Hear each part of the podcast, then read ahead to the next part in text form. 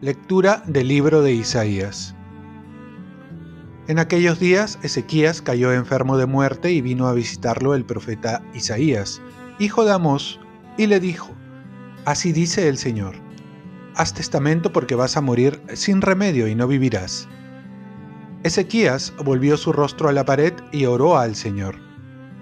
Señor, recuerda que he caminado ante ti con sinceridad y corazón íntegro, y que he hecho lo que era recto a tus ojos. Y Ezequías lloró con abundantes lágrimas. Y entonces el Señor dirigió la palabra a Isaías. Ve y dile a Ezequías, así dice el Señor, Dios de David, tu Padre. He escuchado tu oración, he visto tus lágrimas. Mira, añado a tus días otros quince años y te libraré de las manos del rey de Asiria, a ti y a esta ciudad, y la protegeré. Isaías dijo, que traigan un emplasto de ungüento de higos y lo apliquen sobre la llaga de la herida para que se cure. Ezequías dijo, ¿cuál es la prueba de que podré subir a la casa del Señor? Isaías respondió, Esta es la señal del Señor de que cumplirá el Señor la palabra dada. La sombra que proyecta el sol sobre la escalera del palacio de Ahaz va a retroceder 10 grados de los ya recorridos. Y la sombra retrocedió 10 grados de lo que ya había recorrido. Palabra de Dios. Salmo responsorial. Señor, detuviste mi alma ante la tumba vacía. Yo pensé, en medio de mis días tengo que marchar hacia las puertas del abismo. Me privan del resto de mis años. Señor, detuviste mi alma ante la tumba vacía.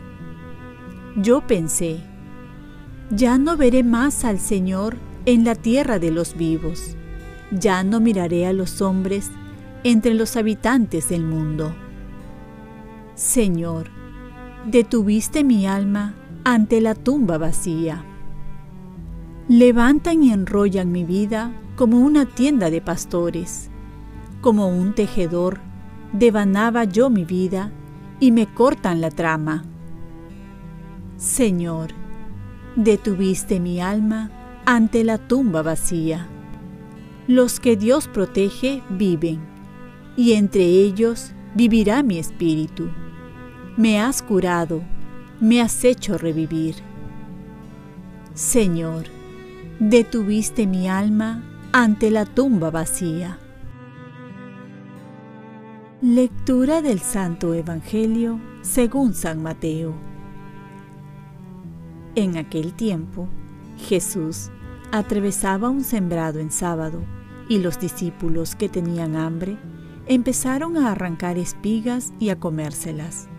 Los fariseos al ver esto le dijeron, Mira, tus discípulos están haciendo aquello que no es lícito en sábado.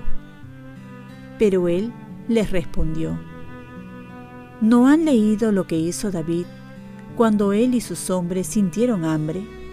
¿Cómo entró en la casa de Dios y comieron de los panes de la ofrenda, cosa que no les estaba permitido ni a él ni a sus compañeros, sino solo a los sacerdotes? ¿Y no han leído en la ley que los sacerdotes en el templo quebrantaban el precepto del sábado sin incurrir en falta? Pues yo les digo que aquí hay alguien que es más que el templo. Si comprendieran lo que significa, quiero misericordia y no sacrificio, no condenarían a los que no tienen culpa, porque el Hijo del Hombre es Señor del sábado. Palabra del Señor. Paz y bien. La ayuda divina acompaña a quienes la piden de corazón humilde y devotamente. San Buenaventura. Las tres grandes instituciones de los judíos eran la ley, el templo y el sábado. A lo largo del tiempo las escuelas farisaicas multiplicaron la ley en muchos preceptos, hasta convertirla en fardos pesados que cargan a la gente en los hombros. El templo que en un principio pretendió dar un espacio para Dios se convirtió en una cueva de bandidos al pretender amordazar a Dios diciendo templo de Yahvé y así cometer impunemente todo tipo de injusticias. Y el sábado, hecho para consagrar un tiempo para Dios, se convirtió en instrumento de esclavitud al no poder ni siquiera hacer el bien ese día. Por esas tergiversaciones Jesús interviene para hacerle descubrir el significado profundo de aquellas instituciones, de la ley, el templo y el sábado, al decir que Él está por encima del templo y es Señor del sábado. Por eso, siempre que en el Evangelio estas instituciones entran en conflicto con el hombre, Jesús estará a favor del hombre y no a favor de las instituciones. Muchas instituciones se fundan con un buen fin, pero en el transcurrir del tiempo pueden distorsionar su fin. Por eso tenemos que estar atentos para que no vayan contra la dignidad del hombre. Y hoy recordamos a un gran santo franciscano, San Buenaventura, santo de la familia franciscana, que fue escritor, superior general, cofundador, predicador. Solía decir cuando tenía que atender a sus hermanos más sencillos, hermanos míos, perdónenme, pero tenía que cumplir con mi deber, porque soy yo a la vez superior y siervo, y ese frailecito es a la vez mi hermano y mi amo. La regla nos dice, los superiores deben recibir a los hermanos con caridad y bondad, y portarse con ellos como si fuesen sus siervos, porque los superiores son, en verdad, los siervos de todos los hermanos. Así pues, como superior y siervo, estaba yo obligado a ponerme a la disposición de ese frailecito, que es mi amo, y a tratar de ayudarle lo mejor posible en sus necesidades. De esta manera, enseña a todas las personas que tienen autoridad cómo se deben comportar, qué actitud humilde debemos tener a quienes están al cargo nuestro. Oremos.